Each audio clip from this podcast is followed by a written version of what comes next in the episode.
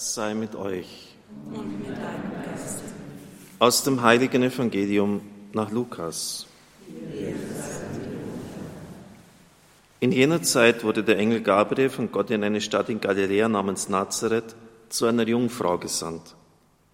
Sie war mit einem Mann namens Josef verlobt, der aus dem Haus David stammte. Der Name der Jungfrau war Maria.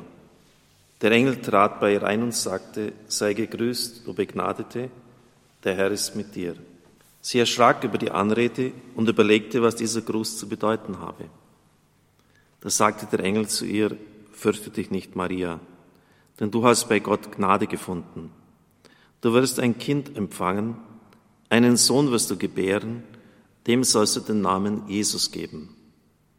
Er wird groß sein und Sohn des Höchsten genannt werden. Gott der Herr wird ihm den Thron seines Vaters David geben. Er wird über das Haus Jakob in Ewigkeit herrschen und seine Herrschaft wird kein Ende haben. Maria sagte zu dem Engel, wie soll das geschehen, da ich keinen Mann erkenne? Der Engel antwortete ihr, der Heilige Geist wird über dich kommen und Kraft des Höchsten wird dich überschatten. Deshalb wird auch das Kind heilig und Sohn Gottes genannt werden. Auch Elisabeth, deine Verwandte, hat noch in ihrem Alter einen Sohn empfangen. Obwohl sie als unfruchtbar galt, ist sie jetzt schon im sechsten Monat. Denn für Gott ist nichts unmöglich. Da sagte Maria, ich bin die Magd des Herrn, mir geschehe, wie du es gesagt hast. Danach verließ sie der Engel. Evangelium unseres Herrn Jesus Christus. Lob sei dir, Christus. Liebe Zuhörer, liebe Zuschauer, liebe Brüder und Schwestern im Herrn, ich hätte nie geglaubt, dass ein so unglaublich großer Gehalt in diesem Evangelium, das wir, ich glaube, fast ein Dutzend Mal im Kirchenjahr hören, enthalten ist.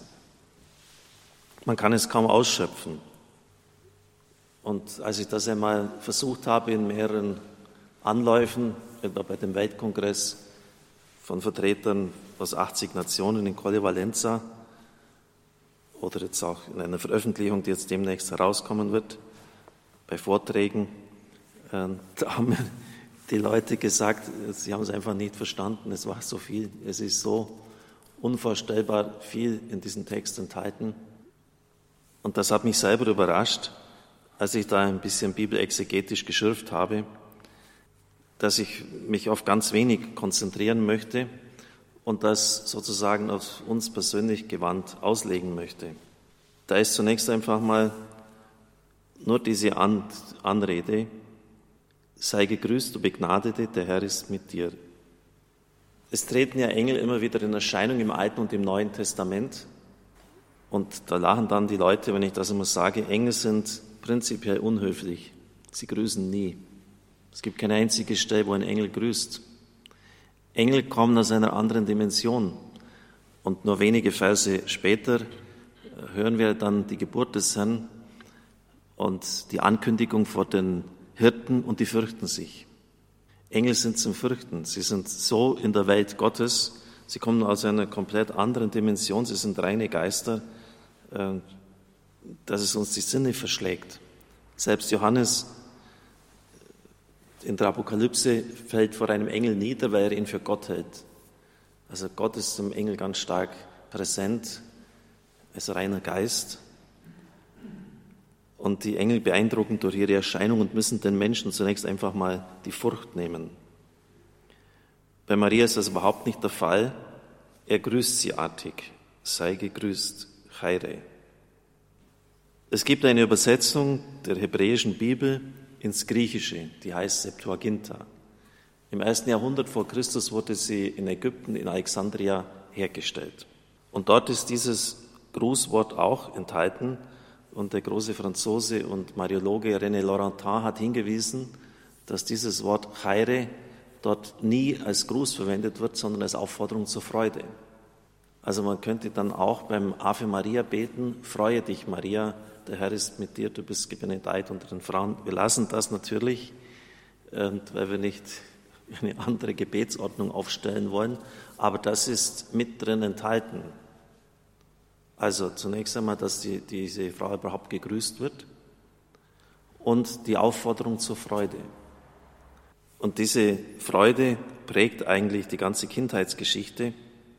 Die Sterndeuter, die aus dem Osten kommen, sie sehen den Stern wieder und sie freuen sich. Sie haben irgendwie die Orientierung verloren und freuen sich, dass sie den Stern wieder sehen. In Jerusalem ist der Stern für sie sozusagen im Glanz der Stadt untergegangen. Sie haben nicht gedacht, dass der über so einem kleinen Ort in Bethlehem dann stehen würde. Der Engel auf den Fluren von Bethlehem, ich habe ihn schon erwähnt, sagt, ich verkünde euch eine große Freude, die dem ganzen Volk zuteil werden soll. Und dort, wo Freude ist, ist auch Lobpreis. Zacharias stimmt den Lobgesang auf den Herrn an. Gepriesen sei der Herr, der Gott Israels. Der alte Simeon, der endlich am Ende seines Lebens den Messias sehen darf, er lobt und er preist den Herrn. Auch die Prophetin Hannah, die im Tempel ist, sie lobte ihn, sie trat hinzu, sie pries den Herrn.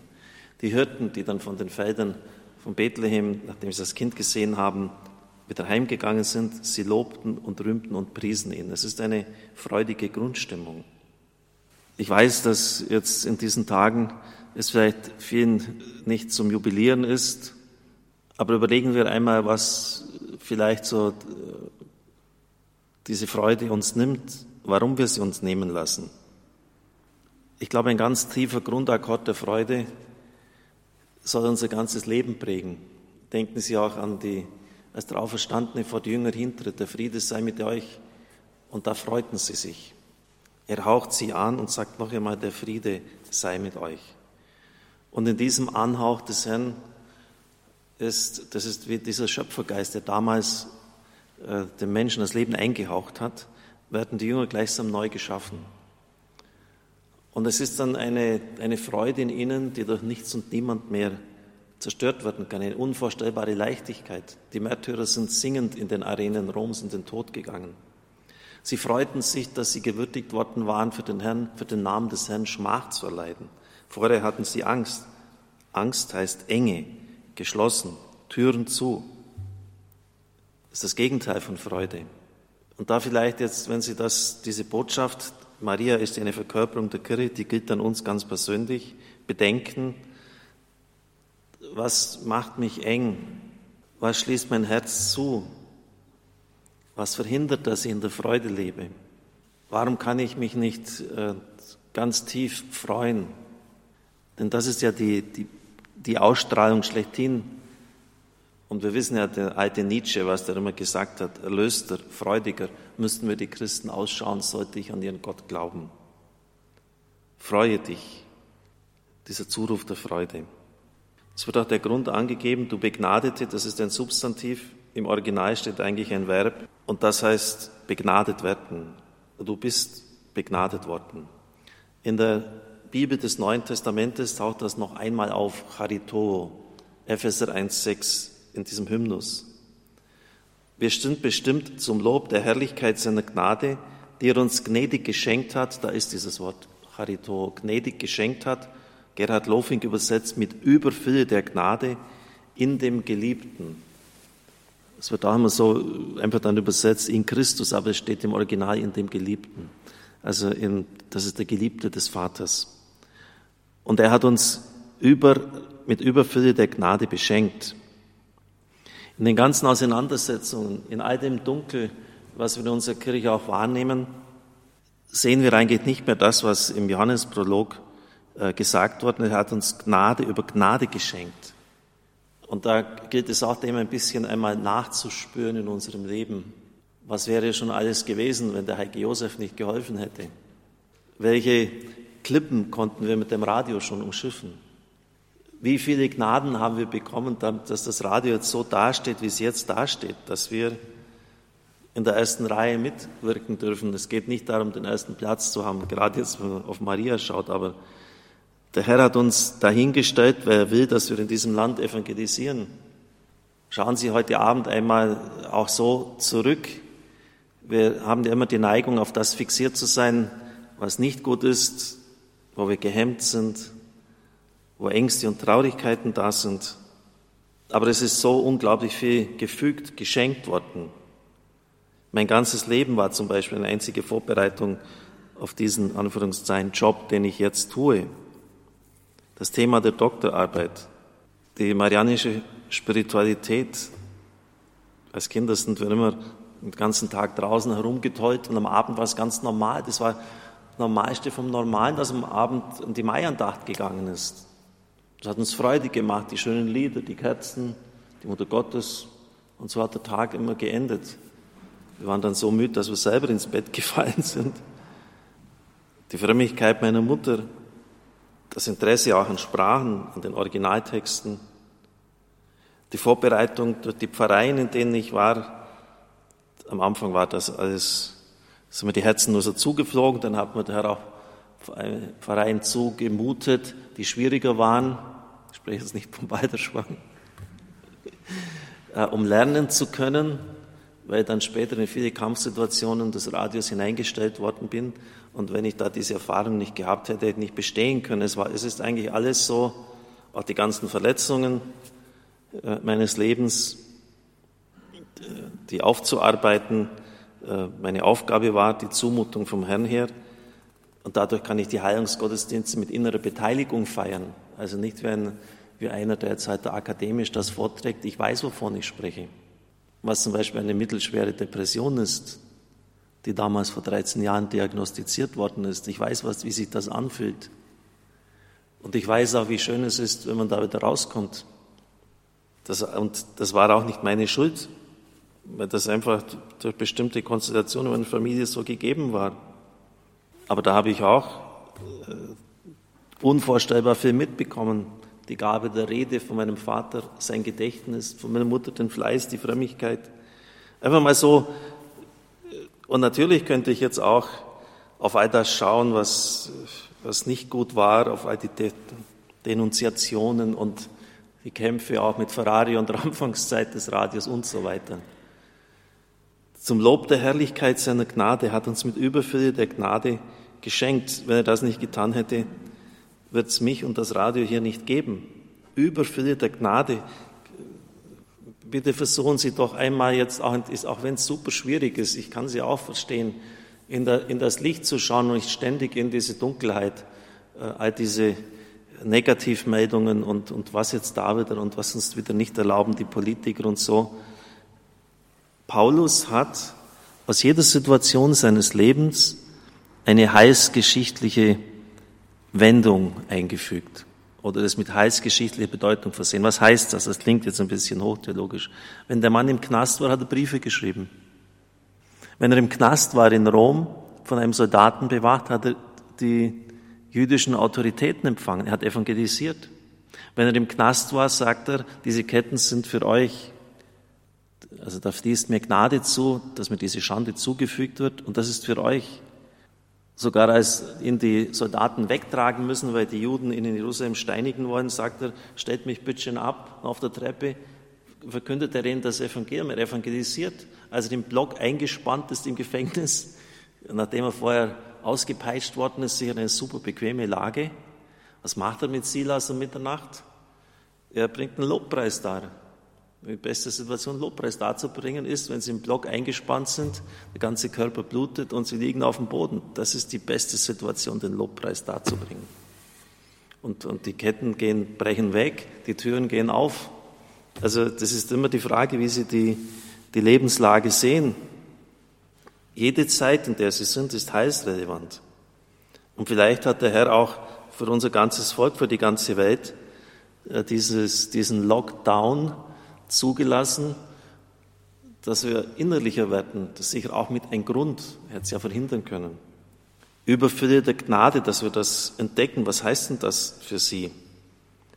Und dann der dritte Punkt, Kyrios metasu, der Herr ist mit dir. Wenn Sie ein bisschen in der Bibel bewandert sind, habe mich heute sehr gefreut, weil ich ein Buch bekommen habe von dem größten, einem der größten Bibelgelehrten unserer Zeit, noch bevor schon auf dem Markt ist, Gerhard Lofing. Er schenkt mir immer, er hat schon wieder ein Buch geschrieben, unglaublich in seinem Alter, wie fruchtbar der Mann ist. Und ja, und da darf ich einfach in die Schule solcher großer Leute gehen. Und da, der Herr ist mit dir, das ist die Bundesformel des Alten Testamentes. Es ist auch ein Segensspruch. Der Herr ist mit dir. Und in der Pluralform, der Herr mit euch, mit uns, äh, ist es fester Bestandteil des christlichen Gottesdienstes. Es kommt viermal vor. Schade, dass ich kein Mikrofon habe, um durchzugehen, damit ich das mit Ihnen jetzt herausarbeiten könnte, was die vier Punkte sind. Äh, das nächste Mal hole ich mir so ein Mikrofon.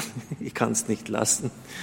Äh, ja, das macht die Sache dort ein bisschen spannend. Gleich am Anfang der Gottesdienst wird eröffnet mit dem Kreuzzeichen und dann der Herr oder die Gnade unseres Herrn Jesus Christus sei mit euch. Der Herr sei mit euch. Dominus tecum lateinisch. Es ist eigentlich weniger ein Wunsch, möge mit euch sein, so eine Feststellung, der Herr ist mit uns. Jetzt feiern wir miteinander, der Herr ist mit uns.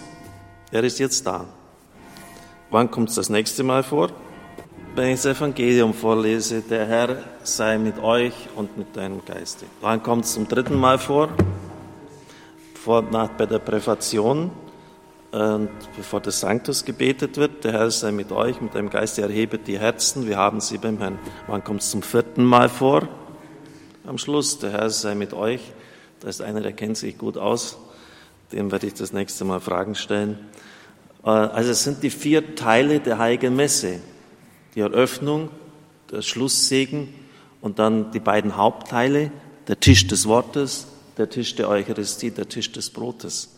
Also das ist nicht irgendwie ein bisschen so ähm, schöne Begleitmusik, das ist wirklich ähm, tiefste Theologie. Und das wird jetzt Maria ganz persönlich zugesagt. Der Herr ist mit dir. Bundestheologie, Segensspruch. Und das ist so fundamental, dass es dieses Anwesensein Gottes, dieses Mitsein Gottes, dass das viermal in der christlichen Eucharistiefeier auftaucht. Und Eucharistie ist nicht nur ein Vollzug der Kirche, die Eucharistie ist die Kirche. Sie ist das Entscheidende. Eucharistia facit ecclesiam. Eucharistie macht Kirche, bildet Kirche. Und deshalb können wir auch nicht einfach jeden hier zulassen. Auch, wie es da in irrigen äh, Forderungen heißt, auch Ungetaufte. Die Kirche wird von, von der Eucharistie her aufgebaut. Also sei gegrüßt, freue dich. Warum kannst du dich nicht freuen oder was, was hindert die Freude? Du bist begnadet worden. Zum Lob der Herrlichkeit seiner Gnade, die er uns mit Überfülle der Gnade in dem Geliebten geschenkt hat. Epheser 1,6. Dieser Überfülle der Gnade nachspüren und Kyrios Metasu, der Herr ist mit dir. Das ist nur ein bisschen das ausgelegt, was der Engel am Anfang gesagt hat. Es geht dann noch steil weiter. Es wird jetzt dann in der, der, die wollten da einen Aufsatz von mir da veröffentlichen, es wird auf die Homepage gestellt und da ist dann so runtergebrochen, dass auch ein nicht, äh, nicht verstehen kann. Also der Erich Maria Fink wollte es in seiner Zeitschrift veröffentlichen. Auf YouTube ist ja 2,3 Millionen Mal in Deutschland rausgepustet worden in die Welt. Also auf dieser Vortrag, den ich da gehalten habe in Marienfried im Gespräch mit Hubert Liebert, können Sie das alles nochmals nachhören. Es ist so, so unvorstellbar tief, was wir hier hören dürfen. Und wir sollen betend und meditieren uns dort hineinbegeben. Amen.